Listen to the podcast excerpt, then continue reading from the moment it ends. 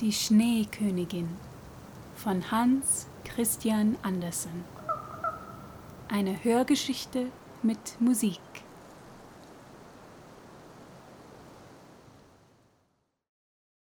Erste Geschichte, die von einem Spiegel und seinen Scherben handelt. Seht, nun fangen wir an.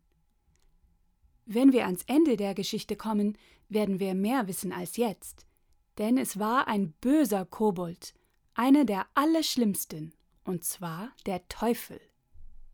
Eines Tages war er gut gelaunt, weil er einen Spiegel erfunden hatte, der die Eigenschaft hatte, dass alles Gute oder Schöne, was sich darin spiegelte, fast im Nichts verschwand, aber alles Schäbige oder Böse, Klare und noch hässliche hervortrat, so dass der Koboldteufel über seine künstliche Erfindung lachen müsste.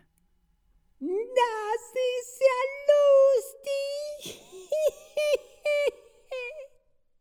Alle, die in die Koboldschule gingen, erzählten rundum, dass ein Wunder geschehen sei.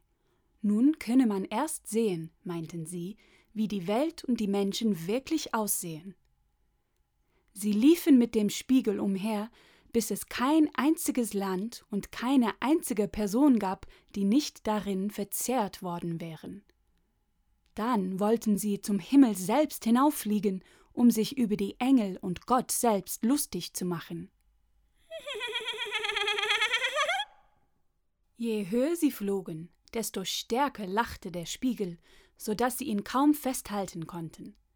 Höher und höher flogen sie, da zitterte der Spiegel so fürchterlich in seinem Lachen, dass er ihnen aus den Händen rutschte und zu Erden stürzte.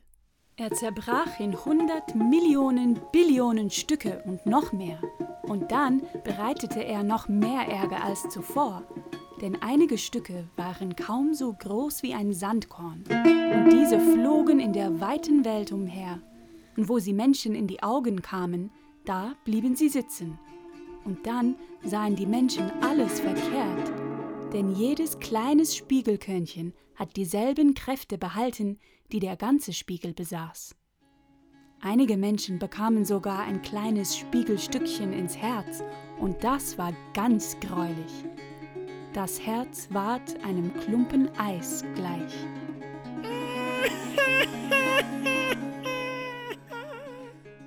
Der böse Kobold lachte, dass ihm der Bauch platzte, und das kitzelte ihn so angenehm.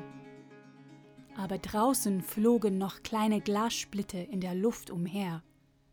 Nun werden wir hören.